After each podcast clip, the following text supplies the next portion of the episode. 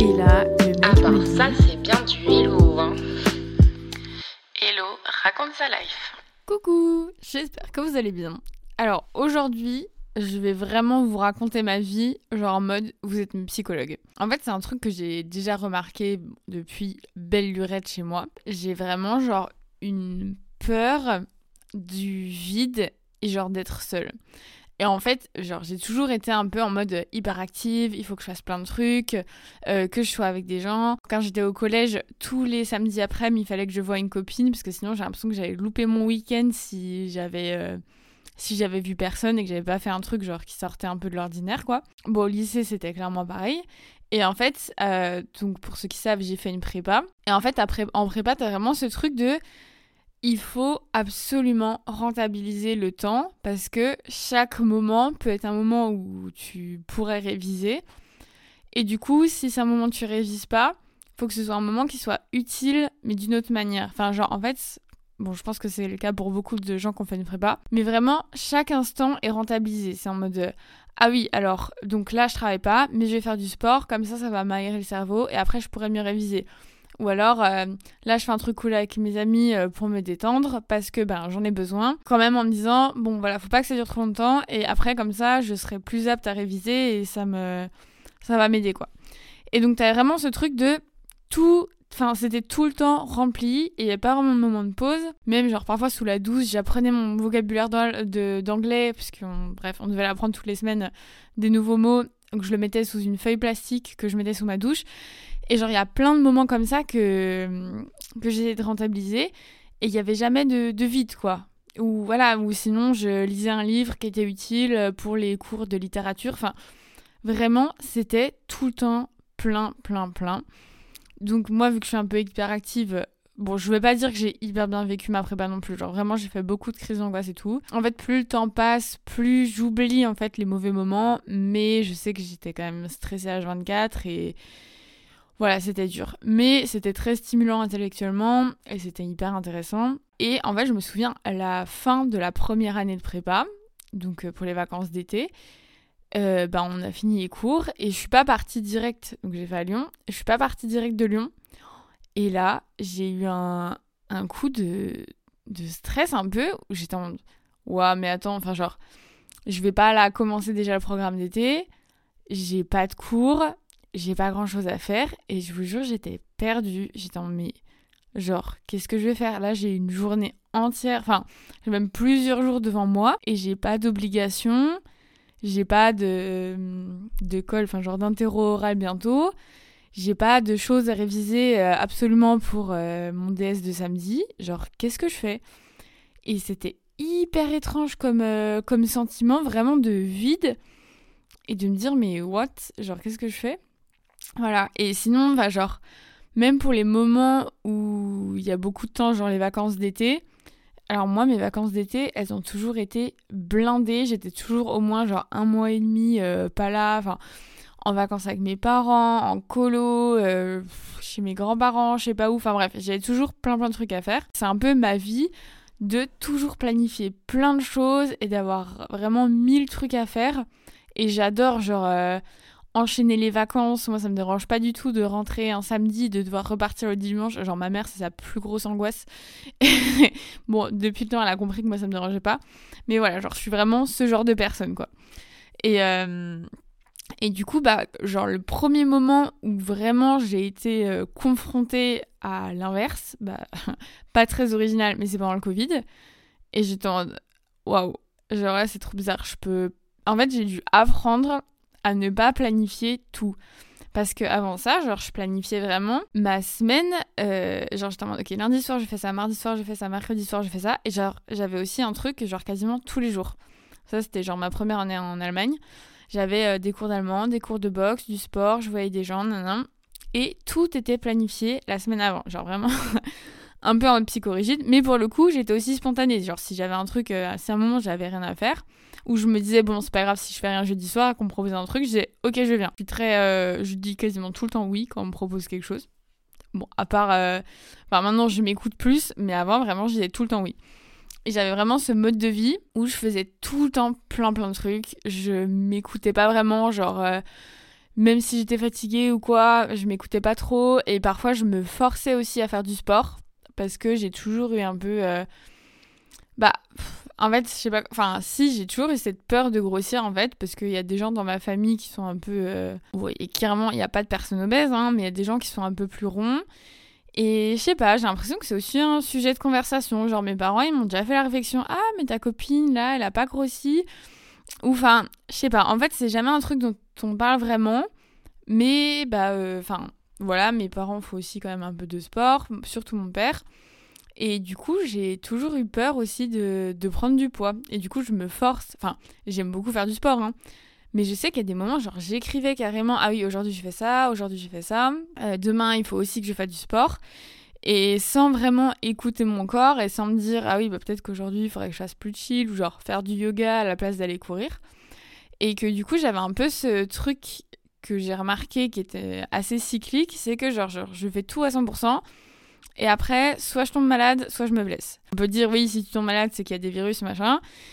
Mais bon, moi, de mon analyse personnelle, c'est vraiment en mode, bah, j'écoute pas assez mon corps. Et à un moment, mon corps, il dit genre, stop, calme-toi. Et il me force un peu à me reposer. Ce qui est la méthode un peu dure, entre guillemets, parce que sinon, il faudrait aussi que j'apprenne à me, à me calmer.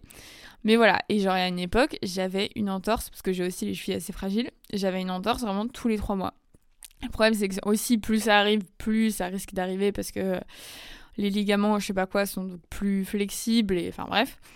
Mais euh, voilà, et du coup, après, bah, avec le, le Covid, quoi, j'étais en mode, euh, ok, je faut que j'accepte de pas tout planifier il faut que j'accepte d'avoir des moments. Bon, bah, du coup, c'était un peu obligé, hein, genre de pas voir des gens tout le temps et tout. Et ça a vraiment changé un truc. Genre après, j'étais plus en me disant Ah bah si un jour de la semaine, euh, enfin si un soir je fais rien, je vois personne, bah c'est ok en fait. Il faut que j'apprenne aussi à apprécier ce moment. Parce que j'ai jamais vraiment appris à apprécier être seule. Et c'est jamais un truc où j'en. Enfin, je ressens très très peu le besoin d'être seule en fait. Ça peut peut-être m'arriver maintenant, mais c'est très rare et c'est vraiment. Euh, que j'ai été pendant hyper longtemps avec des gens ou enfin mais c'est vraiment un truc que je ressens assez assez peu. Ouais je me dis pas hyper souvent ah je vais faire une petite soirée avec moi-même et tout genre c'est pas un truc que, que je reçois que je ressens beaucoup. Donc voilà. Et du coup en fait c'est dans la vie la plupart dans ma vie la plupart du temps c'est pas trop un truc grave. Donc à part genre ce truc que j'avais de pas m'écouter voilà donc maintenant, je fais un peu des efforts quand même, je remarque et enfin parfois aussi, genre avant, quand on me demandait est-ce que tu veux sortir, est-ce que tu veux faire ça, je disais tout le temps oui. Genre vraiment, bon encore maintenant c'est enfin, quand même souvent le cas. Mais en fait limite je me sentais mal de dire non et euh, je sais pas, je veux toujours dire, euh, je veux toujours participer à des choses quoi. Et maintenant, ça m'arrive plus de dire non. C'est quand même assez rare. Mais euh, voilà. Et j'essaye aussi de Ouais, en fait, j'essaye vraiment d'apprécier les moments où je suis toute seule et j'ai tellement du mal. Enfin, en fait, ça me, ça me panique d'être vraiment toute seule et d'avoir rien à faire. Genre, je sais qu'il y a des gens, ils adorent juste être à la maison et chiller. Et moi, c'est vraiment mon angoisse. Et en fait, le problème, c'est que. Enfin, le problème, oui, si, un peu quand même. C'est, bah, du coup, vous savez. Si jamais vous avez écouté tous, les, derniers podcasts, mais euh, je sais plus quel épisode je vous expliquais que du coup j'avais quitté mon travail et tout. Et donc là j'ai beaucoup de temps et j'ai plus de mecs. et du coup, genre j'ai vraiment ce truc de waouh, il y, a un vide et, euh, et c'est hyper. Euh, ouais, genre pour moi c'est un peu vertigineux et je suis en mais merde, mais enfin je suis toute seule. Enfin, je suis pas, je suis pas toute seule. En plus, j'ai des potes et tout. Mais j'ai pas, genre, si une journée, je vois personne d'où je fais rien de spécial, si j'ai juste euh, des trucs à faire chez moi, que je dois même pas aller à l'extérieur, mais je vous jure, je me sens mais tellement mal. Donc, quand même, je fais en général du sport pour me, pour me sortir. Mais c'est horrible. Et en fait, j'ai fait le lien. Alors, je sais pas comment les deux sont liés exactement, mais du coup, en ce moment, je vois une psy aussi. Enfin, je voyais déjà un psy, mais c'est un truc un peu plus euh, ponctuel. Genre, quand j'ai un problème ou genre j'ai plusieurs points sur lesquels je veux parler, bah du coup je l'appelle, on a un rendez-vous, mais c'est pas un truc genre toutes les semaines, toutes les deux semaines ou quoi.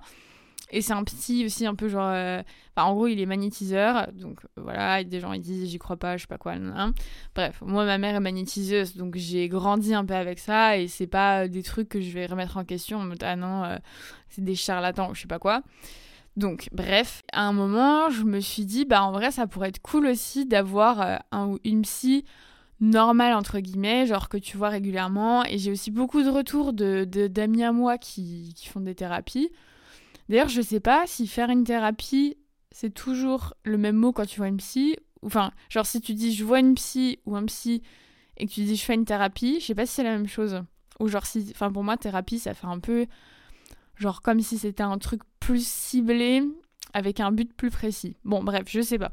Mais en tout cas, euh, j'ai trouvé une psy que j'ai trouvé d'ailleurs sur le site euh, qui s'appelle It's Complicated. Et euh, en fait, on peut choisir la langue et le lieu. Enfin, moi, du coup, c'est en visio. Donc, bah, peut-être que tu perds un peu, je sais pas exactement. Mais bah, vu que j'habite en Allemagne, c'était le plus simple, quoi. Et euh, bah, ça me convient. Elle m'a parlé assez vite, parce que du coup, je lui ai expliqué un peu les problématiques euh, auxquelles je faisais face et ce qui me troublait un peu en ce moment, etc. Et je lui ai parlé clairement de toute la situation de, rupture que j'ai vécue, parce que bah, en vrai, c'est c'est agréable d'avoir une personne euh, extérieure aussi à qui on peut en parler. Parce que le problème, enfin, ce qui, ce qui, ça peut être un avantage et un inconvénient, mais quand tu parles de ce genre de situation à des amis proches, mais, enfin, ils sont impliqués, ils connaissent l'histoire, et du coup, souvent, t'as. Je sais pas, enfin, t'as des prises un peu de position en disant Ah, mais ça va pas du tout. Enfin, moi, j'ai une copine, par exemple, quand je raconte des trucs euh, donc avec ses textes, genre tout de suite, bon après elle le remarque elle aussi qu'elle est très en mode noir et blanc. Et elle est tout de suite en mode ah mais ça se fait pas, t'as pas t'as pas accepté ce genre de comportement, mais il abuse, nanana. Et parfois ça monte un peu la tête, genre je m'en rends compte, du coup maintenant je prends du recul. Mais c'est vrai que ça peut facilement influencer un peu ma manière de voir. Je me dis ah oui mais je suis trop gentille ou je sais pas quoi. Enfin bref. Et du coup c'est vraiment cool d'avoir une psy pour avoir ce ce côté ben, objectif, extérieur à la situation et genre vraiment de qu'on qu'on me pose euh, les bonnes questions, bah ouais, genre c'est hyper cool, enfin ça fait vraiment bien réfléchir quoi. Et elle m'a parlé d'un truc qui s'appelle le style d'attachement. Alors moi j'avais jamais entendu parler, donc j'ai des copines qui ont étudié la psycho et apparemment c'est un truc euh, très connu quoi. Moi je connaissais pas. Et du coup en fait il y a quatre types d'attachement. Euh, Il y a l'attachement anxieux, le attachement évitant, il y a le désorganisé et le attachement euh, secure, genre euh, tout va bien. Et apparemment, ça vient notamment de euh, comment nos parents ils se sont comportés avec nous quand on était petits. Et euh, bon, si vous voulez vraiment tous les détails, euh, lisez des articles là-dessus. Je- Bon, juste faut taper ça sur Ecosia, Eva Google bien sûr. Et, et vous aurez les réponses quoi. Et donc en gros, moi j'ai fait le test, parce qu'on peut faire un test. Et j'ai clairement un mode d'attachement anxieux. Et donc en gros, c'est quand t'as peur que, euh, que la personne, elle te quitte un peu. Et t'as peur qu'il y ait une, euh, un déséquilibre ou que ça se passe mal. Et voilà. Et du coup, j'ai un peu quand même aussi associé ça à, genre ma peur d'être seule. peur- Enfin, c'est même pas forcément peur d'être seule romantiquement parlant. Quoique peut-être que c'est le cas aussi. Mais c'est la peur d'être seule juste et d'avoir pas de de personnes à qui me rattacher. Genre, euh, j'ai aussi toujours eu normalement dans ma vie, dans chaque endroit où j'étais, une personne de, de référence, j'appelle ça comme ça. Et c'est un peu la personne à qui tu fais tout, euh, ou genre quand t'as rien à faire, tu lui dis ah ça te dit on regarde un film, ou euh, si t'as une soirée, tu proposes à cette personne en premier. Enfin c'est vraiment cette personne que t'as qui est stable, qui reste et avec qui tu peux faire plein de trucs. Et moi j'ai toujours eu une personne de, de, de référence jusqu'à ce que, enfin oui, si, toujours, euh, qui était proche euh, géographiquement aussi, c'est important. Et, euh, et le moment où, pour ceux qui la connaissent, où Lulu est partie, bah, j'ai un peu perdu ce truc de... Donc Lulu, c'était une personne incroyable qui était à Leipzig pendant les deux premières années où j'y étais. Et quand elle est partie, j'ai j'ai un peu perdu ce truc de personne de, de rattachement. Et après, j'étais quand même dans un groupe d'amis et tout. Mais en fait, moi, j'ai vraiment besoin de genre 7 personnes. Et limite, c'est pas grave si je connais pas beaucoup d'autres personnes. Mais pour moi, c'est hyper important, genre pour ma stabilité euh, émotionnelle. Et, euh, et, quand même assez rapidement, enfin pas direct après, mais bah, du coup, j'ai rencontré mon, bah, mon ex, mon copain de l'époque. Et du coup, c'est un peu devenu lui ma, ma personne de rattachement. Et donc, peut-être aussi à cause de ça, Genre, je mettais un peu trop de pression parce que c'était pas juste mon copain, mais c'était aussi ben, ma personne euh, voilà, avec qui je voulais faire des trucs. Et bon, après, genre, c'est aussi normal quand t'es en couple avec quelqu'un de vouloir faire plein d'activités avec lui, enfin, dans mon cas en tout cas. Et du coup, peut-être que ça a aussi contribué à faire que, ben, j'avais. Je sais pas, je mettais peut-être trop de de pression quoi sur euh, sur le truc. Et sinon genre du coup euh, quand j'ai fait le test là ce qu'ils disent sur euh, donc l'attachement anxieux c'est que genre ouais en fait les parents ils ont donné une forme de d'amour inconsistante que genre ça faisait un peu des vagues genre en mode ça vient ça va ça vient. Et du coup en gros en vrai j'en ai aucune idée si mes parents étaient comme ça. J'ai pas de souvenir et genre, j'ai pas envie de critiquer leur mode d'éducation parce que bon, aucun parent n'est parfait. Mais enfin, je sais pas, genre pour moi, euh, mes parents, ils ont rien fait de mal et ils m'ont très bien éduqué et tout. Mais bref, je vous dis quand même comment c'est censé fonctionner. Euh, en gros, c'est voilà, genre les parents, ils ils s'occupent, ils donnent beaucoup d'amour à leurs enfants, ils leur donnent, enfin, ils les rassurent et tout. Et après, parfois, non. Et en fait, du coup, l'enfant, il se prépare toujours en fait au moment où il va y avoir, enfin, quand il reçoit de l'amour, il est content, mais il se prépare toujours un peu psychologiquement au moment où creux de la vague, où du coup il va pas, euh, il va pas le recevoir. Et donc les résultats, c'est une recherche de validation externe, de, enfin, de d'assurance, enfin de que les autres nous rassurent quoi, et nous bah, nous, nous valident, on va dire, et nous disent que oui, on est bien et qu'on mérite euh, de l'amour et de l'affection. Il y a une peur du rejet et de la critique. Et euh, qu'est-ce qu'ils disent aussi? Ah oui, qu'on peut être euh, très, très, comment dire, vexé s'il y a une certaine sorte de rejet. voilà, apparemment, ça mène aussi au comment on dit En fait, je suis en train de traduire de l'anglais, du coup, je suis un peu lente à traduire. Self-sacrifice, genre euh, sacrifice pour les autres. bon, vous comprenez, genre pas en mode euh, aussi extrême, mais voilà, se sacrifier un peu euh, pour les autres. Et ça dit que du coup, j'ai enfin, les personnes comme ça ont de la peine à être, à être célibataires ou toutes seules et que les relations, l'intimité sont très connectées ah, ah oui, à la valeur qu'on nous apporte. Je sais pas si c'est clair. Enfin, genre en mode, euh, si je suis avec quelqu'un, eh ben ça va jouer sur euh, l'image que j'ai de moi-même, je pense. Dans le sens où la personne me valide ou pas.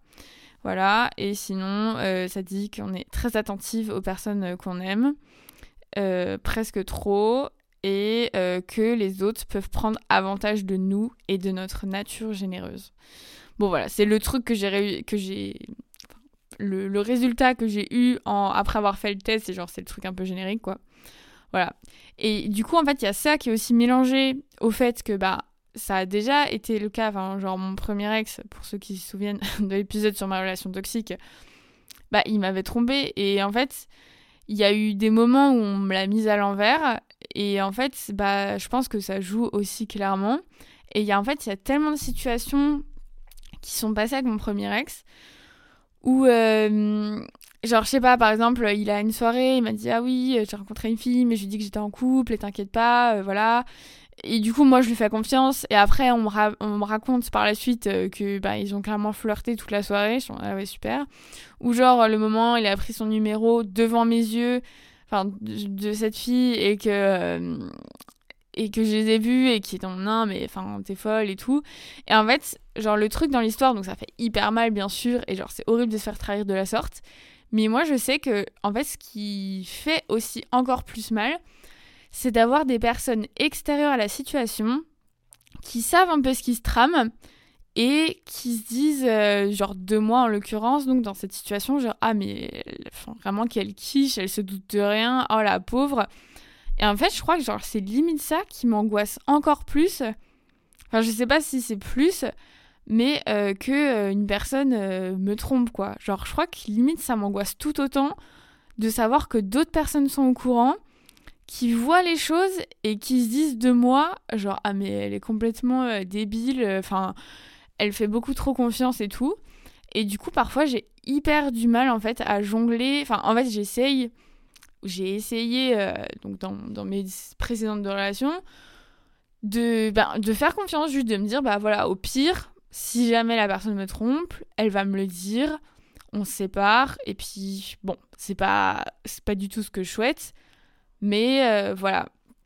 Ou euh, de se dire, bah s'il y a un truc louche, la personne me le dira. Mais en fait, parfois, j'ai l'impression d'avoir une notion aussi différente de ce qui était ok, ce qui était pas ok. Et je pense que du fait de cet attachement anxieux, de genre en ce moment, bah voilà, genre peut-être j'ai moins confiance en moi parce que bah j'ai pas retrouvé de job aussi facilement ou je sais pas, enfin juste des périodes aussi comme ça, des périodes un peu de creux et voilà. Et du coup, ben genre j'avais l'impression que j'avais toujours peur qu'on me la mette à l'envers quoi. Et j'avais trop peur que quelqu'un me dise euh, ou enfin que quelqu'un pense ah mais euh, elle est chill alors qu'en fait euh, ce mec là enfin son copain il fait que tchatcher elle genre mais elle remarque rien ou ah mais comment elle fait pour être aussi tranquille?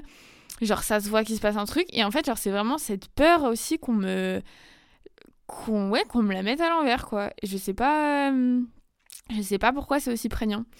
Bon, après, voilà, avoir peur de se faire tromper, c'est pas un truc si original et si fou que ça. Mais du coup, j'aimerais trop, euh, je sais pas, être plus chill avec ça. Et en même temps, si je. Enfin, je pense que ça dépend aussi de la personne et de ce qu'elle donne aussi à côté. Parce qu'il n'y a pas juste euh, j'ai peur que personne me trompe. C'est. Voilà, genre, si je suis avec un mec et que je vois qu'il est un peu plus distant ou qu'il me donne moins de, signes d'affection ou moins de je sais pas quoi, bah forcément aussi tu te poses plus de questions. Et il y a aussi ce truc aussi du sixième sens féminin qui pour moi n'est pas non plus tellement un mythe. Et en fait, il y a aussi donc, le problème de genre, il y a eu des fois où j'ai vraiment ressenti un truc, genre mais je suis sûre qu'il y a quelque chose de louche et où ça s'est vraiment passé. Et en fait, c'est tout le problème de. Euh, comment ça s'appelle? C'est un biais du cerveau. Ah oui, c'est le biais de confirmation. C'est par exemple si vous dites Oh, trop fou, à chaque fois que je baille, il y a mon horloge qui sonne. Bah en fait, vous allez remarquer à chaque fois que vous baillez qu'il y a l'horloge qui sonne que c'est le cas. Et quand vous baillez et qu'il n'y aura pas l'horloge qui sonne, vous n'allez pas le remarquer. Et en gros, genre, c'est le cerveau qui sélectionne donc ce qui se passe pour confirmer ce qui se passe dans, ta, dans notre tête. Et du coup, moi, il y a des moments, je me dis, ah, mais c'est mon sixième sens, c'est sûr, parce que, bah, à tel moment, euh, je trouvais que c'était louche entre euh, bah, mon ex, enfin, mon mec de l'époque et cette meuf, et c'était vrai. Euh, à un moment, je trouvais que le mec avec qui j'étais, euh, c'était, il, est, il se comportait de manière bizarre avec cette fille et c'était un peu, un peu étrange. Et j'ai appris par la suite que cette fille c'était son ex et il me l'avait pas dit. Enfin, en fait voilà. Et du coup, il y a eu tous ces biais de confirmation qui font que bah bon, voilà, genre je fais quand même confiance à mon sixième sens. Et en même temps, c'est aussi possible que je me sente de telle manière, genre stressée ou pas sécure à cause de la situation, bah, à cause de tout ce que je viens d'expliquer euh, juste avant, genre euh, j'ai peur, euh, enfin voilà, j'ai peur qu'il me quitte, j'ai peur de machin, j'ai un style d'attachement anxieux, je. Je sais pas, il y a un truc qui va pas chez moi. Donc, je n'ai pas. Je sais pas si je veux dire encore d'autres choses par rapport à ça. Mais juste, en gros, voilà, c'est hyper intéressant. Enfin, j'ai trouvé ça intéressant de faire le test de l'attachement. Et d'ailleurs, euh, il y en a beaucoup qui, qui ont un attachement anxieux. C'est genre le plus, euh, le plus répandu en termes de d'attachement genre euh, problématique si je puis dire. Et enfin voilà ils sont pas tous à des échelles euh, pareilles. Donc il y a des conseils pour euh, y remédier. Enfin y remédier. Mais bon voilà c'est pas forcément un truc dont tu te débarrasses direct. Mais si jamais en fait rien que déjà le remarquer et de s'observer soi-même de voir un peu le mécanisme bah, c'est déjà intéressant genre de bien prendre soin de soi aussi, euh, c'est important, genre de s'accorder du temps, etc. D'extérioriser ses émotions, genre que ce soit dans un journal ou je sais pas quoi. c'est aussi euh, une bonne chose. Et euh, bah voilà, voir un psy, ça peut quand même. Bon, je, je connais personne qui a dit j'ai vu un psy, ça s'est mal, ça mal passé. Ou ça peut arriver hein, de chercher un psy, on fait un essai avec quelqu'un, ça marche pas. Bon, ça voilà, c'est normal, c'est comme les coiffeurs, j'imagine. Mais voilà, je connais vraiment beaucoup de gens qui voient des psys et il n'y a pas besoin d'être genre malade dans sa tête, des schizophrènes ou d'être au plus bas pour, pour euh, voir un psy. Bon, je trouve que maintenant, il y a vraiment zéro gêne. Enfin, j'ai l'impression qu'à une certaine époque, quand tu sais que tu voyais un psy, c'était un peu oh là là, ok, bizarre. Genre, euh, qu'est-ce qu'il y a cette personne et tout. Maintenant, c'est vraiment en mode small talk. ah oui, euh, quand j'étais chez mon psy, enfin, bon, voilà, je trouve que c'est pas. C'est vraiment pas un truc tabou, je sais pas quoi du tout. Enfin, en tout cas, dans mon milieu. Et ce qui est très cool d'ailleurs.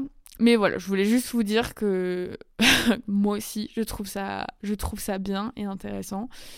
Et que voilà, parfois ça fait se poser des questions cool et que c'est bien d'avoir une personne euh, bah, vraiment extérieure et qui n'est pas impliquée dans la situation. Donc c'était tout euh, pour Hello vous raconte vraiment euh, ces, angoisses de la solitude et de, de l'abandon, etc. Ah oui, d'ailleurs j'avais parlé de ça avec mon autre psy, genre de ma peur d'être seule. Et il m'avait dit qu'en gros, voilà, c'est des moments où, je sais pas, je suis seule et je j'ai rien à faire et je, veux voir des gens et ça marche pas. Bah, qu'en gros, dans ces moments-là, justement, c'était le moment parfait pour être créatif, genre créer quelque chose, peu importe ce que ce soit, genre dessiner, écrire, chanter, je sais pas.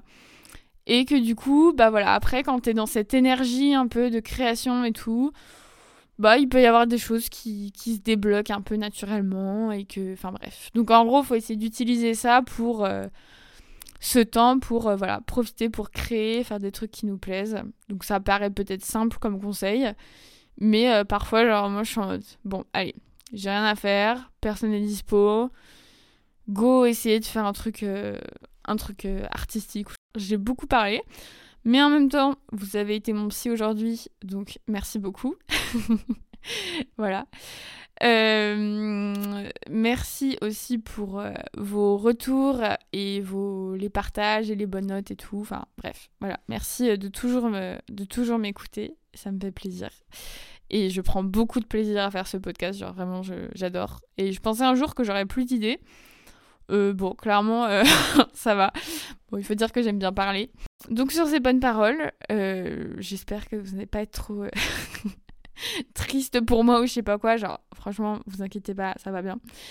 Euh, voilà, je vous fais des gros bisous et je vous dis à la semaine prochaine. C'était Hello, raconte sa life.